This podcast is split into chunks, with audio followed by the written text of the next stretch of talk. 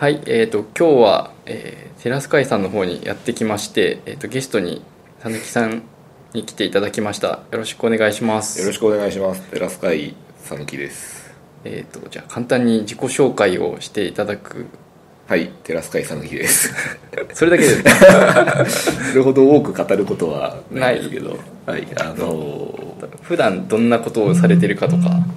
普段ですか？普段はあのーまあセールスフォースの、えーいわゆる SI の舞台に、まあ、最近いないんですけど 最近いないんですけど、えーまあ、いわゆる SI 的なことをやったりだとか、で最近は、まあ、トレーニング系のことをやっていてまあ、社内での、えートレーニング Salesforce のトレーニングだとか、うん。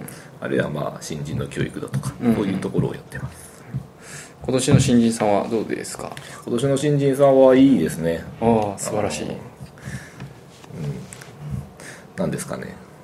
あのやっぱりこうプログラムを初めてやるっていうことがもう多くてですね、うちの場合。いわゆるその文系で入ってきてこれから初めてプログラムを学ぶっていう人も多くてまあなかなか苦戦してるっていう子も多いんですけどまあ前向きに今やってくれてるんで、あの非常に楽しみです、それはいいですね。はい、ねまああの高校生に聞いたアンケートでなんか IT エンジニアが男子の部でありましたね。1位になったっていう、はい、本当かよっていう感じは ちょっとするんですけど。どこに聞いたのか。間違いなく、えードラマのせいですよね。ああそれなんですかね。それだと思います。あの例の。例の。1位はでもなんか YouTube あたりだと思ったんですけどね。ああさすがに YouTuber は冒険すぎるっていう感じなんじゃないですかね。もうちょっとこう堅実な手に宿をつけてみたいな、うん。でもあのドラマもそんなこうエンジニアとしてクローズアップされてるドラマではそうなんですよね。ないですよね。よく見つけてきたなっていう感じ。普通の人は知らないはずなのに。テレビの影響はすごいですね、でもなんかあのドラマのこうあのエンジニアのうん。男の人の本棚が結構なんかいろんな技術系の本が飾ってあるみたいなところが 結構ネットに上がったりしてましたけど。どの本が並んでるかっていうのをちゃんと見 読み取ってリストアップしてくれてましたよね。どういうタイプのエンジニアなんですかねあの人は。何でしたっけ？ねなんかフロントエンドとかなのか。フロントエンドじゃなかったようなインフラ側なのか。どういう本が上がってたのかちょっと覚えてないですけど。うん。ググればいいですかね。ググればいいんじゃないですかね。何さんでした清正さんじゃなくてなんか、えっ、と星野源しか出てこない。そっちじゃないですね。役名は。ガッキーしか出てこないです。ガッキーと星野源と。まずはそっちからですかね。それを調べることから。逃げるは恥だが役に立つ。あ平正さんか平正さん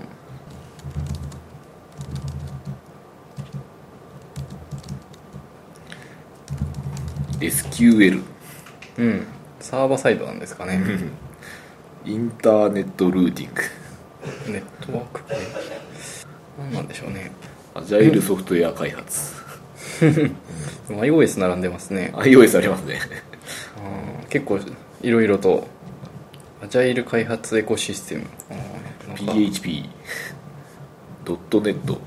ストラッツ何でもやってる感じ何でもですね。結構昔はサーバーサイドやってたけど今はっていうことなんですか？いろいろやってるよっていう感じですね。フルスタックなのかもしれないです。フルスタックですねこれ。素晴らしい。ソフトウェア開発の全てとか最近の本も並んでて。それはあんな綺麗な奥さんをもらえるはずです。まあ、たくさん稼いでいるということですね。そうですね稼げばガッキーと結婚できると。なるほど。あくまでも IT エンジニアになったからってそういうわけではない。まあそうですね。話的には。間違えちゃいけない。はい、ありました。あとあれですよね。あの上越オフィス。ああはいそうですね。やってるようですね。なんか一部の噂ではこたつがなかなか温まらないっていう噂が。ごく個人の意見なんですけども気のせいですかね。まあ私は行ったことないんでなるほど。わかんないですけどあのなんかこたつの柄どうなんだっていうのはちょっと テカテカした感じが。うん。一応なんかうちの会社のカラーらしいんですけど、ああなるほど。まあ、あの古い民家をなんか改築して。そうですよね。なんか綺麗に配送してあって。はい、でもともとこう新潟出身のエンジニアうん。が割とうちいるんで、まあ、そういうメンバーを中心に、うん。えーまあ U ターンじゃないですけど、うん。地元に戻ってやっていると。まあでもまだ春だから大丈夫ですけど冬になると大丈夫なんですかねあの辺。ダメじゃないですか。やっぱ雪に埋もれて。まあこたつも温まらないですしね。なんか雪かきとかしなくて大丈夫かなっていう。それはあの仕事のうちじゃないですか。なるほど。わかんないですけど。朝来たらオフィスの雪かきをして、でも割とでも都市街中にある感じでしたよね。あーどうなんですかね。あの隣が薬屋ってことぐらいしか知らなくて写真でやっぱ見ただけな写真見た限りなんか街中にあるのかなと思いながら見てて。そうですね。なんかそんな田舎の方っていう感じではなさそうですね、上越。うん。あでもなんかいろいろと椅子も結構たくさん並んでて。机ないのかって思うんですけどね セミナーとかできる感じになってますそうですね。ただエンジニアがやるにはちょっとやっぱ机がうん。あった方がいいそうのでですね。机があるのかどうかちょっと心配なところはありますけど。まあでも、うん、そうですね。人呼ぶ時はまあ机なしになっちゃうんでまあいいかもしれないですけどね、なんかその上越のオフィスとかで、まあ、いろんな取り組みやろうとしてて、まあ、もちろんなんか向こうでの採用とか、うんうんうん。そういうのももちろんなんですけど、まあ、なんか子供たちを招いて、まあ、ちょっとプログラムを学んでもらおうとかうん。なんかいろいろ面白い取り組みを。そうですね。いいですよね、はい、なんか地方を盛り上げたいっていうのがうん。やっぱりこうあるらしくて。うん。まあでもこう開けっぱなす感じなんですね入り口。ああそうですね。すごいですねこれなんかお昼になんかキッチンが1階にあって そこでなんか作ってたらあれなんかお店始まったんですか？とかなんか 通りすがりの人に聞かれたとかって言ってましたけど。なるほど。はい。まあ、うちのエンジニアが4人か4人。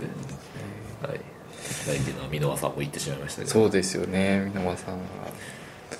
困るんですよね。いなくなっちゃうと。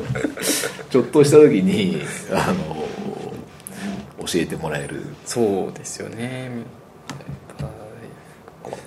メタデータとか詳しいですもんね。そうですね、まあ、まあ最近ここ1年ぐらいはあのここの本社オフィスじゃなくて近くのあのビルに、はい。あの箕輪さんがいた製品開発部が移っちゃって、うんまあ物理的なこう距離がもともとできてしまってはいたんですけど、さらに遠くにそうですね。行ってしまって困ります確かに まあライトニングコンポーネントの話もまた。まああの 箕輪さんが戻ってきてきっと、はい、話してもらわないとな。多分あのデベロッパーグループとかは参加してくれるんじゃないかと思ってるんで。そうですね。まあとはいえなかなか参加しにくくなりますよね。まあ新幹線で割と近いですかね。じゃあ我々が行きますかああとうとう新潟で in 新潟を。はい新潟を。上越というか。一応なんか合宿とかをうん。できるようなスペースもあるらしいんで、そうです和歌山の前に。書いてありますよね。新潟を。うん。上越のどの辺なんですかね。新幹線で行けば割と空いてますしね新幹線。はい。なんか行ったメンバーからすると話によると日帰りでも全然うん。泊まるほどの距離でもないっていう話でしたけど。そんなもんですね、ま場所はいまいち分かんないんですあ、名古屋ぐらいな感じなんですかね。まあそうじゃないですかね。もっと近いかもしれないですね。あでもな名古屋も2時間ぐらいですか。新幹線だと。そうか。ただ乗り換えがどれぐらいあるかですね。そうですよね。上上越新幹線で近くまで行ってそこからどれぐらいかどれぐらいかかるのか。ね新幹線の駅がうん。近いのかどうかも分かんないですけど。近ければいいですけどね。まあなんかデベロッパーグループでも合宿やろうみたいな話あったじゃないですか。そうですね。ね、和歌山とかでやりたいと。ちょっと大変ですけど。南紀白浜でっていう。仮にやったら集まるんですかね。でも行くの結構近いんですよね。飛行機乗っちゃえばあ飛行機なんですか？和歌山って。南紀南紀白浜空港があるので羽田から飛ぶとはい。なんか1時間半ぐらいでこう。ああまあ乗っちゃえば近いですね。でそこからはそんなに遠くないはずなので。ああなんか新幹線のイメージでした、大阪あたりまで行って。朝と夜とか飛ぶのあるんで日帰り可能な感じです、ああじゃああとはお金的な問題ですかね。そうですね。そこは。多分片道2万とか安くなればもう少し大丈夫なのか。 Salesforce さんが持ってくれると。そうですかね。それは。あれ？新潟なのにうん北陸新幹線に乗ってって感じなんですかね。長野駅で降りてなんか乗り換えるっぽい感じのルートが書いてあって。そっちなんですか。うんなんか妙高とかそっちの方みたいな話をしてましあそうですね。妙高の先みたいですね。たはい。ああなるほど。でも結構2時間46分とか最短なるほど。どでも意外とかかりますね。意外とかかりますよね。うーん。そっからさらにってことですからね。あ多分これドア2ドア東京駅から現地ぐらいまでで見てるんで大丈夫です。し高田駅まで行ったら割と近いみたいですね。なるほど。そっか。うん。まあ名古屋よりもちょっと遠いですかね。ちょっと遠いですね。はい。はい、わかりました。ありがとう。えーと、じゃあ、なんとなくネタに入っていこうかなと思うんですけど、あんまりネタを集めてなくてですね、なるほど。えーと、まずは、どれからいきますかね。最近のやつだと、えー Trailhead Superbadge を獲得すると、お。 TrailheaDX? これいつも思うんですけどなんて読むんですかね。トレイルヘデックスヘデックスですかね。参加できるかも。っていうので。2名の方に、2名の方に。はい、漏れなくブログを3本書いてくださいっていうおまけ付きなんですけど。そうです。昨日もちょうどあの、うん。黙々会があって私も参加させてもらったんですけど。まあ 10, 10名ちょっとぐらいだったのかな。うん。人が集まってまあスーパーバッジ獲得しようと。うん。いうことで、申し込みはしてんですかね？申し込みっていうのはこれいらないんでしたっけ申し込み。いや申し込みいりますよ。そうですよね、はい。なんか英語でセッションを聞いてそれをブログにしろとか言われると結構ハードルは高いので。ああまあセッションの内容じゃなくてもいいんじゃないですか。あい行ってこんな雰囲気でした、はい。あのホテル豪華でしたとか。美味しいもの食べましたとか。セッションの内容じゃなきゃいけないとはきっと書いてない、まあ書いてはないですけど3本しかもなんか公式でこ3食分でいいんじゃないですか。うなるほど。まあ怒られるかもしれないですけど。まあまずあのいける可能性がそれほど高くないまあ、それほど高くないとはいえスーパーバッジ取れる人ってそんなにいないような気はしてて。まあ一人で5個持ってる人とかもまあまあまあ。いますからね。そうすると5口応募ができる、うん、当選確率5倍になりますから、うん、まあそれをしたとしても、まあ、結構こう募集応募人数少ないのかなっていう気がしてて。どんぐらいの確率なんですかね？4050分の1ぐらいになるんですかね。分の2ぐらいになりそうですね。にあそうですか。2口。あまあ二口で考えるとそうですね。まあアドミンの方はもう少し倍率低いかもしれないなそうですね。ですけどね。ただエンジニアの方はエンジニアの方でエントリーしないとうん。いけないらしいので、そこはこうアドミンの方が確率高そうだからこっちにしようっていうのは、うん。果たして許許されるのか。そうなんですよね。まあとはいえ吉川さんはきっとアドミンで。どうなんですかね。その基準が昨日ちょっとあの 中の人とも話してたんですけどその話そこの基準割と曖昧。うん。で一応ライトニングとかなんか APEX とかを書いてる人は優先的に開発者の方になると、なるほど。はい、仮にレポートとかバリバリ作ってても、難しいですよね。社内のことをやってるのに。はい。アドミン業務やってるのに開発者って言われるのもああまあそうですね。社内、あ社内業務を開発でやっているというと、まあデベロッパーに該当するんじゃないですか。ねなるほど。じゃあアドミン結構少ないかもしれないですね。そうですね。昨日その十何人か来てる中で、アドミンだっていう人が確か何人ぐらいいたかな？4人ぐらいかな、うん。なんでまあ半数弱うんぐらいでしたそうですね。ね昨日行きたかったんですけど。行けなくて。ユーザーグループの方が結構来られてたんですかねああそうですね3人ぐらいですかね、そうですよね。はい、初めてっていう方もいらっしゃってて、こういろんな広がりができていいですね。そうですよね、まあ、こういうきっかけがあるといろいろ交流もできていいですよね。まあ新しい取り組みですよね。今まではこう割とうん。デベロッパーとうん。アドミンで分かれてうん活動していてデベロッパーはデベロッパーグループでうん。を中心に割と活動していてアドミンとかはまあユーザー会とか、うん。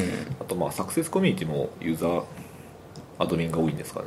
サクセスコミュニティをまだ どうなんですかね。あんまりこう形ができてないというか、まあ見てる感じはあまりデベロッパーって感じの人は、まあそうですよね、はい。アドミンで使い始めて分かんない人が質問するっていうケースが結構多いかそうですね。本当ユーザーの方が多くて、うん。まあ、たまにこう APEX でどうのこうのみたいな話は出てくるんですけども、うん。割合としては多分8割以上は、そうですよね。なんで、まあ、そういう住み分けというかうん。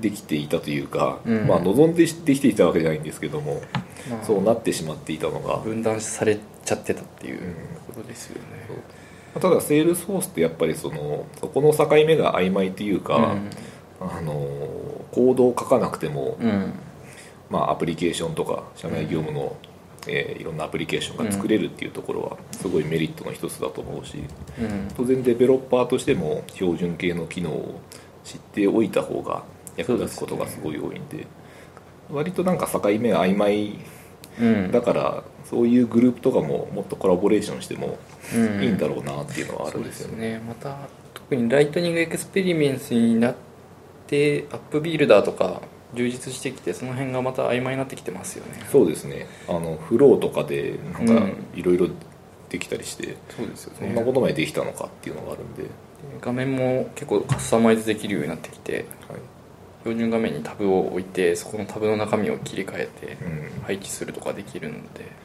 今までトリガー書いてたものが、うん。なんかもうビルダーでできるなみたいな、そうですよね。 Process Builder でできますもんね、はい。なんで。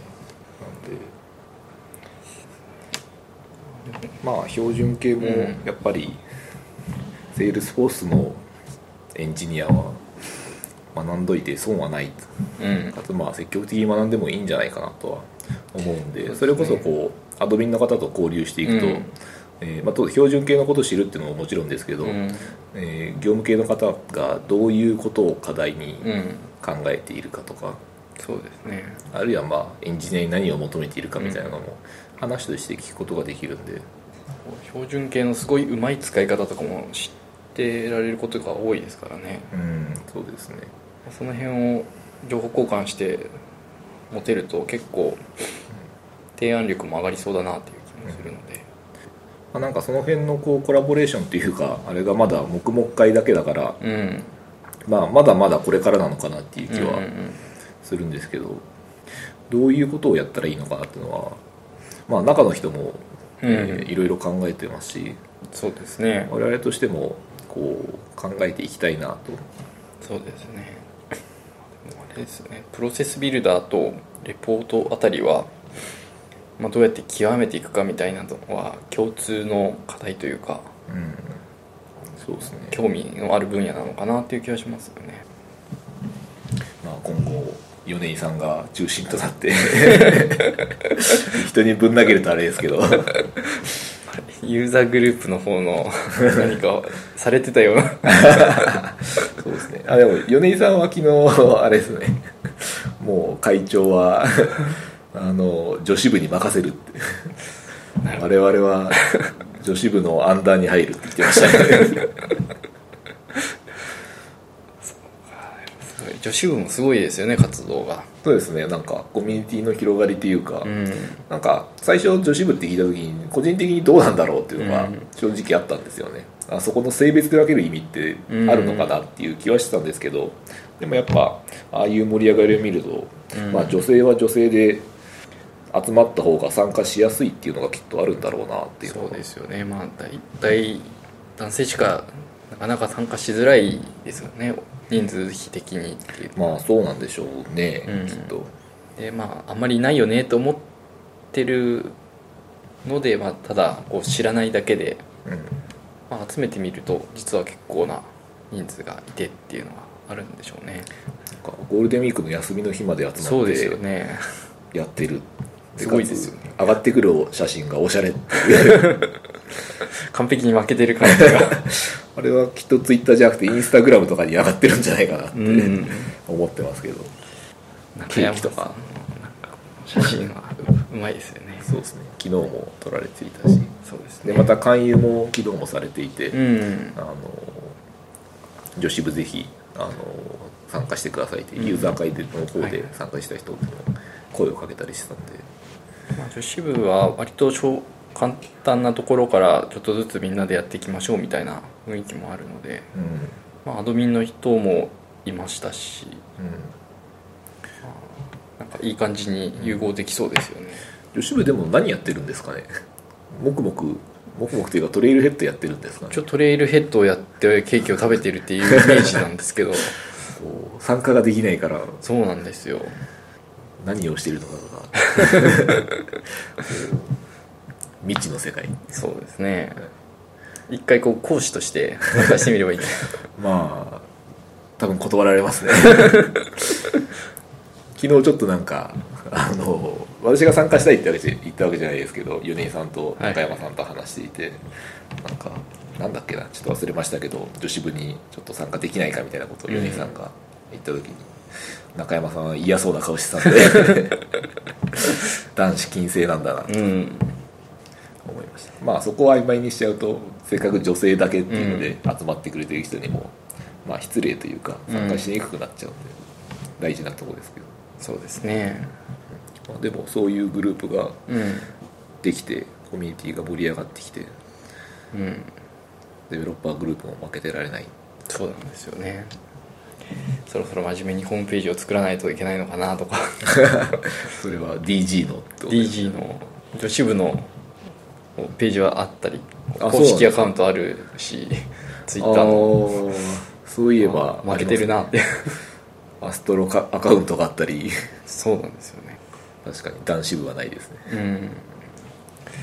ラジラジ部はないんで。全体の。あ全体のですね。デベロッパーグループ。デベロッパーグループもなんかどこで活動してるかっていうと曖昧っていうか割とこう Facebook Facebook のグループがありましたけどあまり活動してないじゃないですか、で Slack 私あんま見てないですけど Slack もそんなに活動してないでする雰囲気ねはないですし、多分どこでも活動してないんじゃないですかね。ミートアップでまあ集まってやってる。存在してるんですかね。あみんなの妄想の中にあるものかもしれない。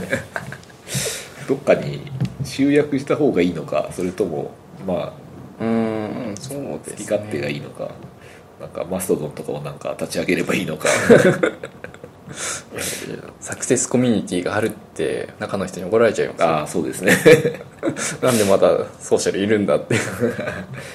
確かにサクセスコミュニティ側に今なんかちょっと移行しようとうん、中の人はしようとしてますけど、うん、まあいろいろある必要性はないですからね、まあ、どれかにまとまっていくのは正しい流れかなという気はしますけどまあ、ただサクセスコミュニティそんなに使い勝手良くないんですよね。あモバイルがまずっていうのがそうですね。つまずくんで。一応予定にはあるかないかみたいな話はちらっと聞こえてきますけど、うん。そこが解消されるとだいぶ参加しやすく、まあ、参加というかコメントしやすくなるんですけど。そうですね、まあ、基本的になんか1日1回見るぐらいなんで、はいあモバイルとかでこうスマホとかで見れると、うん。まあ、ちょっと電車の中で見よねのかなってなるんですけど。あメールは受信するようにしててメールは見るって感じでログインまでいかないみたいな。じゃあ週1回レポートが届くみたいな。一応こうものによってはこう投稿のたびに行ってあ設定変更してるんで投稿のたびに見れるんですけど、はい。そこから先が。ログインはしない。うん。確かに倉谷さんをなんか見かけたことがない。コメントとして。僕もう一回グループぐらいですかね。そうですね。なかなかこう難しいですね。なんかいろいろあってよくわかんないなと思いながら。そうですね、まあ、今後そこがどうなっていくのかっていうのも。そうですね。こうでもあれですね。福岡も黙々会今度されるみたいで。ああみたいですね。来週でしたっけ、22日でしたかね。はい。22じゃない。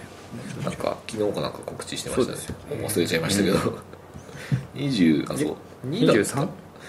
2とか22は東京あのうちの DG でやりますよね。あそれ22でしたっけ？はいうちの事務所でやるんで。そうか。で23がじゃあ？多分福岡でそうか24が女子部。そうか。3日連続黙々会すごいですね。遠隔で入れるみたいなんで福岡どうですか？あのらしいですね。遠隔で入って黙々するってどういうあれなんですかね。どうなんでしょうね。なんかウェブ会議でつながってはいるみたいなんけでど黙ってやると。黙ってやると。新しいちょっと試みなんで、かなり新しいですよね、はい、どうなるのか楽しみですけど。うんでも福岡もなんかこの間あのミートアップとかうんうん。確か開催していて。そうですね。今子さんがいらっしそうですね。てが行ってなんか話してましたね、うん何話したかは分かんないですけど。なんか割と緩いネタを話すみたいな話はうん行く前にちらっとうん聞いたんですけどその情報がどこにも分かってないエモい話みたいな感じなんですか？どうなんですかね。あのあるあるみたいな感じの話をするみたいなことを言ってましたけど、まあ梅北もなんかありますよね。来週だか再来週だかそうですね。ライトニングコンポーネントのハンズオンなのか勉強会なのかってやりますよね。なんか中の人が。あ中の人行かれるん。が行くみたいなことを梅北のなんかフェイスブックグループで見かけましたけど、うん。まあハンズオンうんうん。の勉強会みたいな感じですかね、トニングコンポーネントか。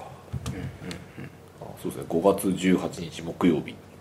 ライトエンコンポーネント勉強会、うん。うんすごいですねこの辺。そうですね。中の人が手厚いですね。2人もあ本当いて教えてくれると。へえ。ビジョンとか。あコンポーネントライトニングとあアインシュタインビジョンとかのなんかうん。ハマりどころみたいなことが書かれてます。なるほど。うん東京でも話してほしいです。そうですよね。東京は誰かやるだろうっていう。東京はいつもでも岡本さん。まあ岡本さんが悪いとかじゃないですけど違う方もたまには来てもらえると。うん。後ろの方でなんか見てたりとかはするようですけどうんうんあんま登壇するっていうのは見かけないですそうですよね。なるほど。そっか。ぜひ時間のある方は黙々会。に僕も会でスーパーバッジを取得してサンフランシスコに行ってブログを3本 ドラ3本書くと。ただ私も昨日黙々会であの初めてスーパーバッジにちょっとチャレンジしようとしたんですけど、まあ結構時間かかりますね。そうなんですね。しかもアンロックするまではまあ割といけるんですまずアンロックまでいけなかったです昨日まあアンロックも結構大変なんですけどね。アンロックしてからがまたそう。あのまあ英語っていうのもありますし、うん。時間かかる。そうなんですね。私もレポートとなんかセキュリティはアンロックまでは行ってるんですけどお。そこの先できてないってい昨日セキュリティのアンロックをしようとして、ううん。あの二要素認証のなんかバッジを取らなきゃいけなくて、ありましたね。はい。あの Authenticator を入れないといけない Authenticator を入れなきゃいけないんですけどスマホのストレージがいっぱいで入れられずに残念な断感じ念したと。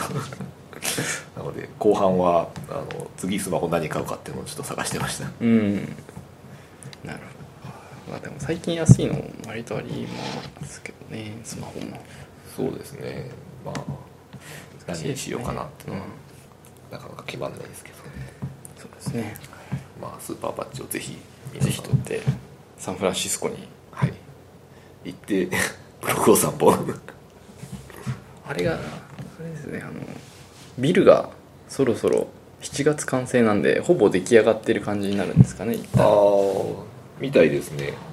なんかツイッターとかになんか写真がそうですよね。なんか上からの写真とか載ってて。そうですね。船からの写真とか中の人がなんか今行ってるみたいで、ああ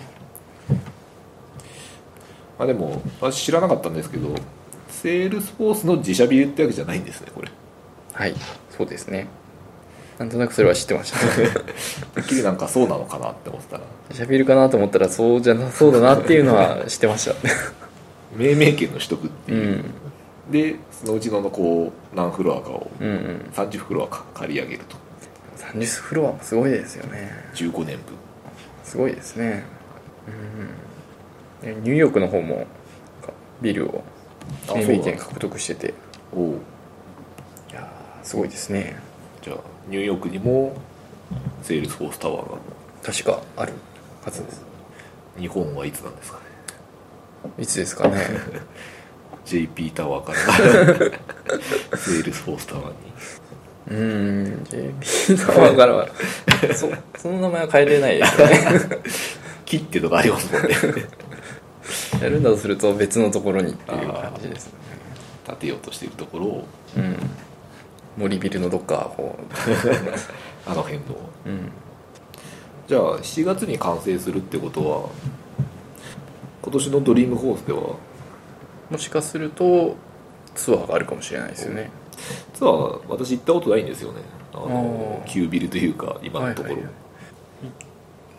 一昨年はなんか入り口までこうツアーでいまずは行って、はい。そこから別のところに移ってこうトレーニングを受けるみたいなのがパートナーはあったんですけど。えー、アアジャイル開発の方法論のやつを学ぶみたいな。ああなんかありましたね。うんじゃあ中には入れなかったんです、そうですね。まあでもいっぱい立っててよくわかんないですよね。まあ、なんかいくつかありますよね。これとこれとこれみたいなので3本ぐらいこう隣接して立ってして立てて。まあ、せっかくだから行ってみたいですよねタワー。そうですね。今年はドリームホース行ける予定があるので、ああ素晴らしい。はい、もしツアーがあればぜひレポートお願いします。実況レポートお願いしま実況レポートを。ブログに書きましょすなんか。YouTube とかでもう YouTuber YouTuber デビューです。YouTuber ってあれでもあの有料の有料というか広告出すのってなんか条件があるんですよね。最近できたみたいですね。なんか全部で1万再生いってないとダメだとかなんかそんなのもなんかありましたよねそういうの。できました。だから今 私がこう仮にやっとしてもじゃあ今から収入は頑張って。何かあまりパブリックなもの。パブリックななんかうちの猫の 動画を上げて30再生ぐらいになってるぐらいですね。いや猫はもっとパワーがありますよ多分半分ぐらいは私自分で 再生してるんですけど。でもヒットしなかったですちょっともう少しこうみんなに広めないといけない。そうですね。こっそり上げただけですけど。まあタワー行けたらなんかレポートしたいですね。今年は早いんでしたっけ？何月でしたっけ？10月？10, 月ぐらいでしたっけ？11月？遅かったんですか11月でしたっけ？あれ12月でしたっけ？なんか日本のやつとごっちゃになって。なんかすごく遅く11月ぐらいになったような気が。で日本いつやるんだろうなってああ。思ってたような気が。そうか。日本の時期が変わるみたいな。そうです。毎年12月に日本は。うん。あの。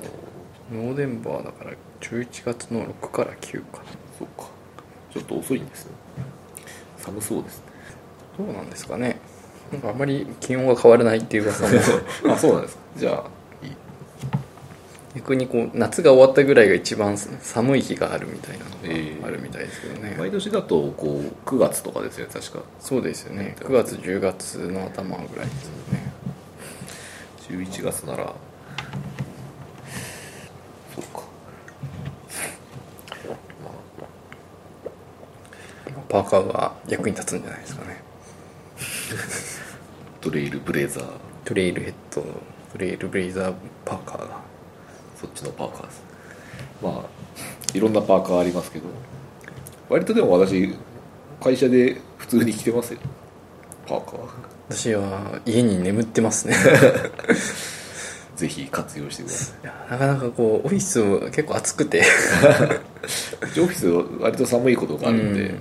夏場でもこうエアコンがうん。効いてると寒い。ななんですかね。なんか女性比率も高いからなのか。結構暑いことが多くて。あんまりパーカーを着るタイミングがなくてですね。まあ暑くても着れば それぐらいじゃないとそうですね。愛が足りないって言われちゃう。まあそんなにパーカーへの愛はないですけど。うん。あとは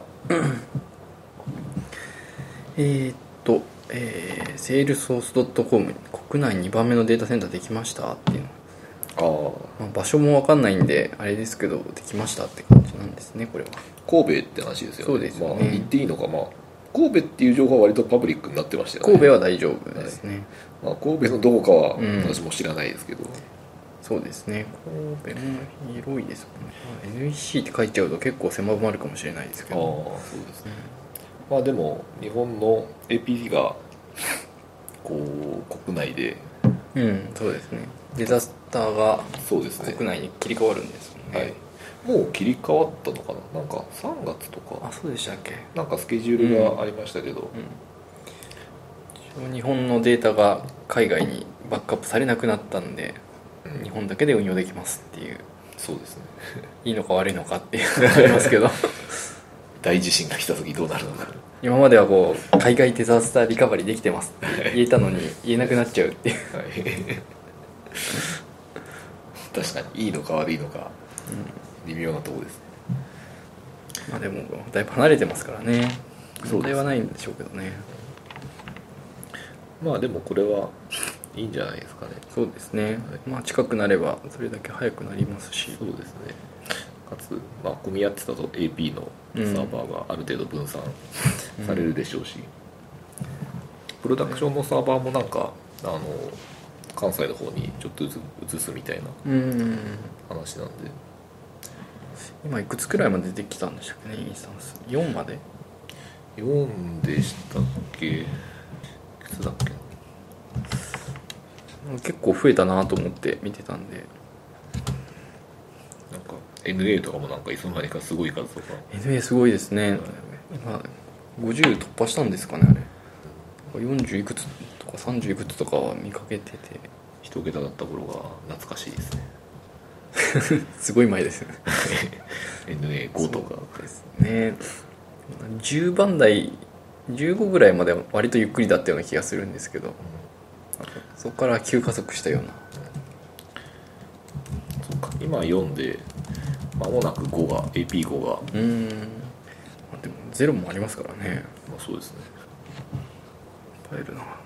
トラストサイトもだいぶ変わりましたねなんかいつの間にかすごいうんうん。変わってましたね、でもあれですね。サンドボックス環境が71とか。おお今そんななんですね。すごいですねこれ。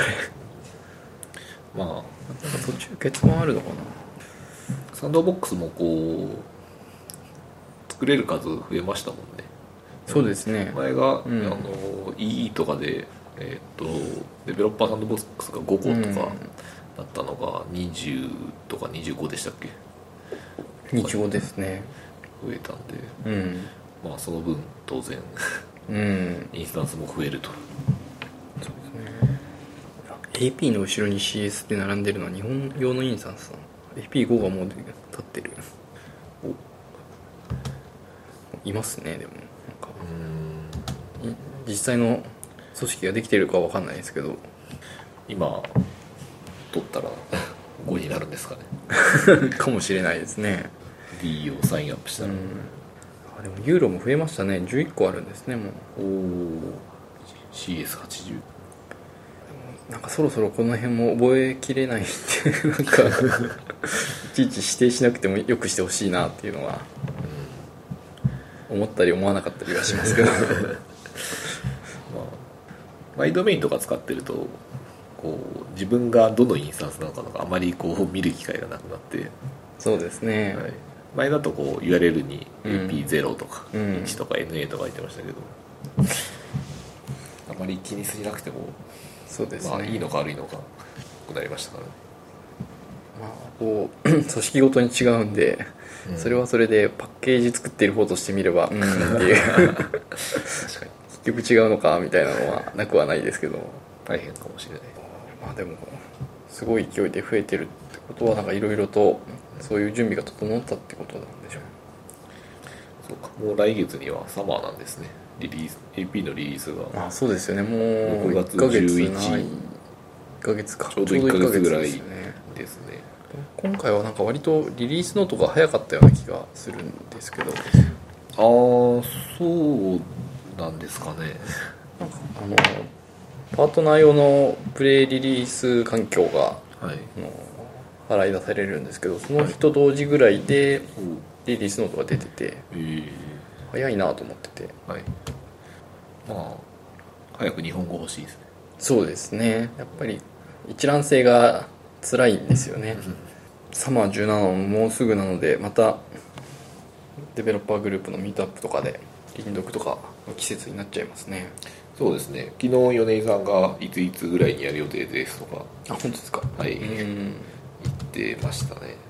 まず会場を抑えるのが結構大変なので。そうですなんかまあ6月下旬はあの DX があるから。はい。まあ。中の人がいないですね。避けようかってなことを言ってて、7月ぐらいかって話は してましたけど。1ヶ月 経ってる立ってはしまいますねまあでも DX のお土産とそうですね。輪読みたいな感じですかね。話と。うん。ちょうどいいかもしれないそうですね。そうですね。そうか。そうか。で今回の Dreamforce は11月でスプリング18が早いんですよね。だいぶ。10月ですもんね。 Spring Spring 18? 次の次のリリースというか。 Winter じゃなくて。あ Winter Winter あ Winter 17 Winter 18 18、Winter 18が10月ぐらいですね。ですね。でその後に Dreamforce ってことは、はい、はいどれどこまで公開されるんですかね？それは。なんかリリースしちゃうとその後はドリームホースのネタがないみたいな。ああどうなんですかね。でも割と最近のこうドリームフォースの傾向を見るとうんドリームフォース前になんか発表してたりとかそうですね。レックスとかもうん。なんかもう1ヶ月ぐらい前には発表されてたんでうん。あんま気にしてないのかもしれない。なるほど。今年は何があるのか。そうですね。まあ アインシュタインがどこまで 来るかというところですかね。そうです日本語にも対応しましたと。まあ遠そうな気がしますね。そうですね。まあものによるんでしょうけど。うん。アインシュタインもなんか幅広いというかうん。何でもアインシュタインってつけてるじゃないですか、そうですね。アインシュタインなんとかですよね。そうですね。あのアカウントの画面の、まあ、ニュースが出てくるやつもうん。アインシュタインだ、うん。アインシュタイン・ワトソンとかも アインシュタイン・ワトソンってなんかこの間の定型のやつでしたっけ？経験ワトソンもアインシュタインに取り込むんだと。いうどっちが強いんですかね？ワトソンとアインシュタイン。ホームズじゃないかな、うん。でもやっぱりこう触る窓口としてはアインシュタインになりますよね。後ろのエンジンがワトソンみたいな感じかな。というほん。でまあ見せ方によってはもうワトソンっていう意識はせずに、まあ、それこそリードのスコアリングが勝手にワトソンでやってやるとかうん。うんそんな感じになっちゃいますよね。うん。なんかエンジニアとしてどこまで Einstein を抑え Einstein か抑えた方がいいのかっていうのが、割とこう曖昧っていうかまだわからないなっていうのがあって、うん。確かにそうですね。どっちかというとこう Einstein っていうブランドは割と SaaS 的な位置づけまあ Salesforce の CRM の機能の中に組み込まれた、まあ、それこそリードのスコアリングとか、うん。 Opportunity のところだったり、ね。まあ、そういうものでエンジニアがどうこうするっていう。うん。エンジニアはあまりもう SaaS のものなのでいじれないですよね、なのでどちらかとまあ前回の収録でも川本さんとちょっと話して、まあ、やっぱりその Salesforce の提供しているサービスの上でその業務フローに乗っかって正しくデータが入っていると一番効率よく AI が働いて正しい結果を出してくれるっていう傾向があるので、まあ、それに合わせるようにお客さんを誘導するっていうのがエンジニアの 役割なのかなっていう。でまあこうこういうカスタマイズしたいんですよって言われてもそれはこういう標準機能があるのでそれを使った方がいいですよみたいなこともやっていかないといけないのかなっていう気はしてるんですけどね。人工知能をやりたいみたいなうん。エンジニアからするとちょっと拍子抜けみたいになるところは あるかもしれないですそうですね、まあ、ただどうなんですかね。人工知能やりたいって言ってもやっぱりこう行列計算してエンジンにぶち込んでみてで結果が出てどうこれなんだろうっていうのをやっぱやってるだけといえばだけで じゃあ実際に人工知能っぽいことをやってるのかっていうと、まあ、エンジンに手を出せるわけも出せる人もそんなに多くないですし、まあそれはそうですね。うん。まあ、その応用みたいなところは、まあ、手が出せるところではありますけど、まあ、どう応用していくのも結構難しいは難しいですからね。そうですね。まあなんか最近のこう人工知能をやりたいブームというか、ちょっとあるじゃないですか。ありますね。エンジニアの中でがなんかイメージしてるのってうん。やっぱりその辺の行列の計算のとことかチューニングのとことか、その辺をイメージしてるんじゃないかなっていうのはあるんですね、そこをやるとなんか人工知能をちょっとやった感があるなっていう、まあ、やった感はあるんですけどね。ただそのやっぱ 今言われた通りエンジンのところに手を出すっていうのは、うん。まあ自分でじゃあなんかできるのかっていうと、うん。なかなか難しいでしょうしそうですね、まあチューニングのところもいつかは人工知能が入ってきて、まあ、そこも機械学習でやっちゃうよっていう感じにはなっていくとは思うので本当にやりたいんであればそういうやってるベンダーに入るとかうん。大学で研究するとかやっていかないとちょっとかじるぐらいだとちょっと辛いですよね。エンジニアっていうくくりなのかデベロッパーっていうくくりなのか分かんないですけど、うん。なんかもうデータサイエンティストというか、うん。なんかそっちの領域になってきますね。うんデータサイエンティストもちょっと私もよく分かってないんですけどどっちかというとなんかこうデータを人工あの、えーなんですかエンジンに渡すところとその結果をいいいかどうかを見る人みたいなイメージはなくはないんですけど。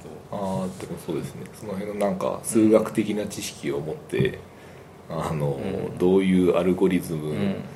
で、えーこういう期待値で、うん。えー返ってくるかみたいなところをやる人のイメージがやっぱありますね、どれぐらいそういう領域で仕事があるのかなっていうのがうん。やっぱりこう SARS と組み合わせてある程度こうデータが揃っててその使い方も揃ってるっていう感じじゃないと使える人ってすごく限られるような気もするな。ああと活用できる分野も少ないかもしれないなっていう気になっててどうされてるんですかうん、ね？うん、そうです。こうデベロッパーとしてどこまでどの領域まで手を出すかって結構悩ましくて、うん。もうそこはブラックボックスとしてうん。とりあえずもう API 叩けばいいや。っうんていうぐらいでもいいような気がするんですよね。まあそうですね。そうなんですけどね。ただなんかモヤモヤする。そこのブラックボックスのところちょっとうん。なんか統計学とかやんなくていいのかなっていうようなまあ焦燥感みたいのが、うん。一つ分かってることはその統計学とかをやってもうん。あの人工知能機械学習で作ったモデルはブラックボックスなんで。があー。まああのディープラーニングとかで作ったモデルです。うんうん。結局教師データとうんまあ教師データによってどういうモデルができるか決まるんですけどその中身ってほぼ見えないので。うん、その教師ありのデータのモデルのうんアルゴリズムとかはこっち側で決めるんじゃなかったでしたっけ？まあそうですね。でもまあなんとなくフィットしてるっぽいっていうぐらいしか見えないかなという気がしてて。ディープラーニングとかだとこう特徴量の設計まで自分でやり出すんで、そこは本当わからないっうん。ていう領域なのかもしれないですけど、うん。まあもっと簡単な分野でいけばいけるかなっていう気はしますけどだんだんどうしてもそもう全自動になっていくのかなっていう気はするまあそれはそれでユーザーからすると望ましい のかもしれないですね。うん。より簡単に便利な AI が使えると、うん。まあそこがまさにアインシュタインなのかもしれないですけど。そうですね。何でしたっけあなたの隣のデータサイエンティストじゃなくて そんなキャッチコピーみたいなのありましたよね。ありましたけ？どアインシュタインは何でしたっけ？あのあなたの会社のデータサイエンティストだみたいな。ありましたね。はい。なんかいまいち覚えてないですけど、うん。そういうとこが分かんなくても、うん。まあ、分析をしてくれると。そうですね。そして、まあ、この商談に注力しろとか。うんいうのを教えてくれる。だからカスタムオブジェクトをやめようってことですか。そうですね。ちゃんと標準機能を使いこなしていけばこう明るい未来が待ってますって。そうですね。うん。どうつどうなるんでしょうね。どこまでチューニングができるんですかね。あの商談にしてもリードにしても、まあいろんなうん。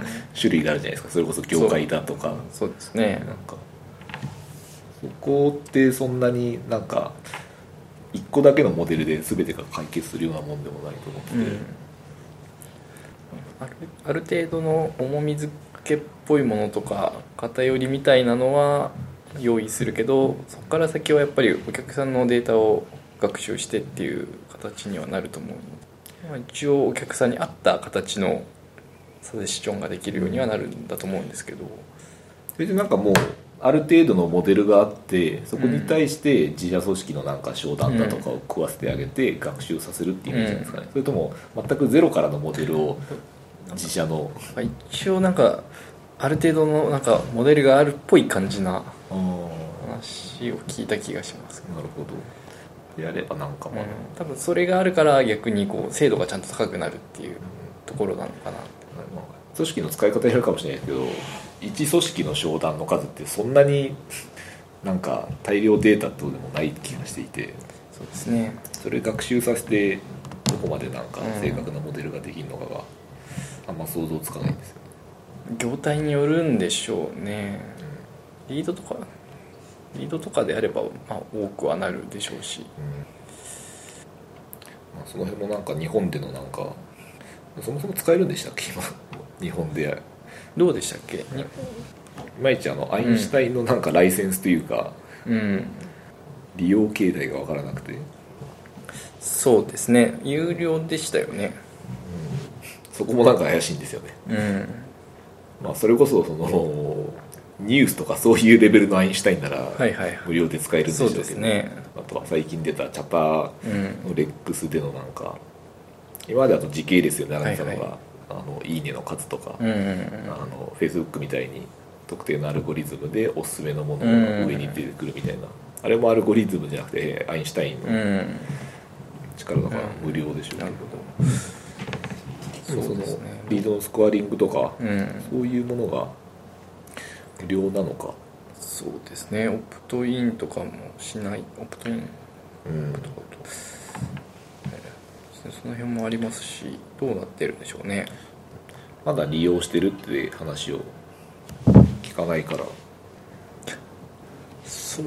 まだ使えないんですかね。です。まあ海外ではなんかそうですね。事例が上がったりそうでとかすね。するんでしょうけど。なんかすごい大手のところが使われてるとかなんかそういう話なかったでしたっけ？日本でですか？日本で。あー。あったですよかあまり記憶にない、うん。まあ、これからなんですかそうですね。まあも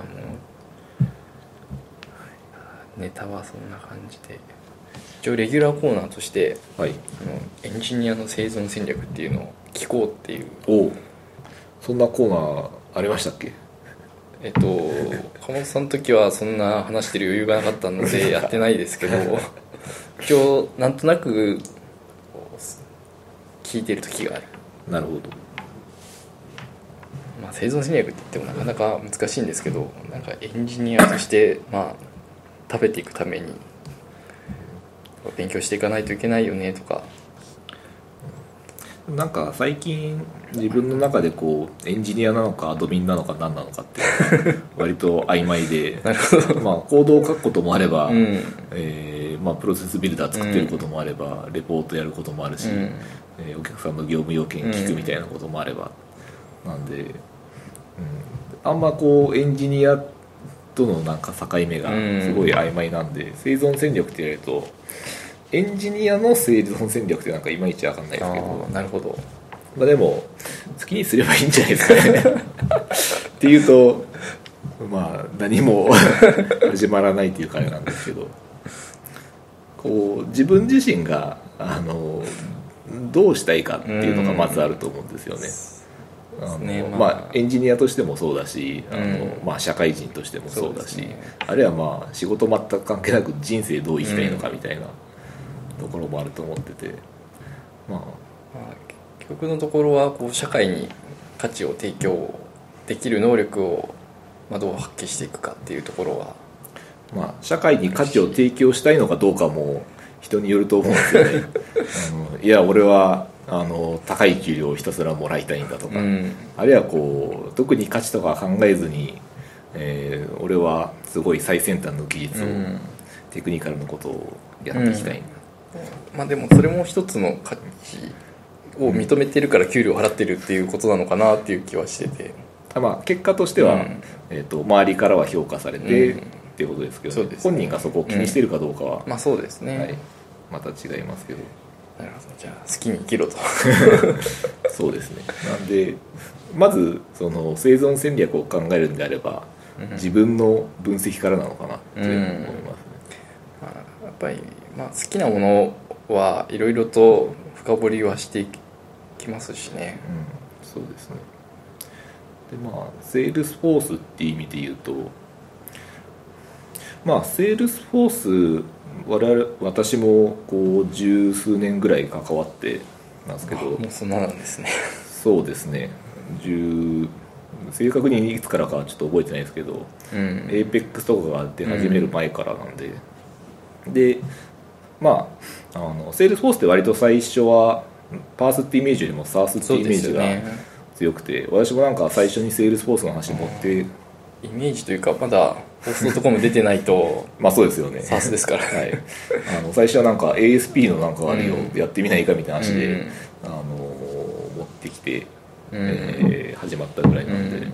でただそういうあの、まあ、 Apex が出て Visualforce が出て、でまあいろんな Heroku だったりとか、うん。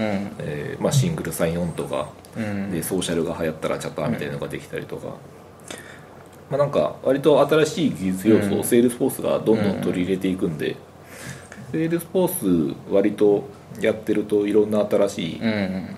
あのテクノロジーに触れる機会ってあるのかなって思っていて、確かにこう前回もあの岡本さんと話しててもう世界のサーバー5台でいいからどっかの巨人の肩に乗らなきゃいけないよみたいな話をしてて、まあ、そういった意味だと、まあ、セールスフォースっていう伸びていく会社にうまく肩に乗れたのかなっていうところはありますよね。まあ、そういうビジネス寄りでそういう最新技術が触れるっていうプラットフォームってあんまりないですよね。そうですね。アマゾンとかもだいぶしサーバーインフラ寄りな感じになっちゃいますし、Google もどうですかね、まあ、割とインフラ寄りです、まあそういう中で、まあ月並みですけどなんか自分の強みみたいのをうん。見つけて、でそれが好きであれば、うん。なんかそれをこう極めていけばうん。こう生き抜いていけるんじゃないかな。ですね、まあ、エンジニアというとあれかもしれないですけどまあなんですかね。ビジネスとテクノロジーを両方分かっている。2つあると強いですよね。ね。得意なことというか、まあセールスフォースやってると、まあ、そう本当の深いところってあんまり触る機会がなくて。まあインフラとかそっちのネタって、そうなんです。ほとんどこうわからないですね、うん。まあ、その分ビジネスとプラスできるのかなっていうのはありますそうですね。なんでそっち側に詳しくなっていうん。けばそこの領域ってまあなかなかなくなるってことはないと思うので。そうですね。インフラほとんど触ることないっていうのはなんか出てくるかもしれないですけど。そうですね、まあ、どんどんインフラが自動でできるようになってきてますからね。そうですね。アプリケーション側のエンジニア、うん。かつ業務的なことも分かるぜ。うんっていう二刀流でいくとうん。生き抜いていけるんじゃない？か そうですね。レギュラーコーナーにした回がありました。あそうなんですか。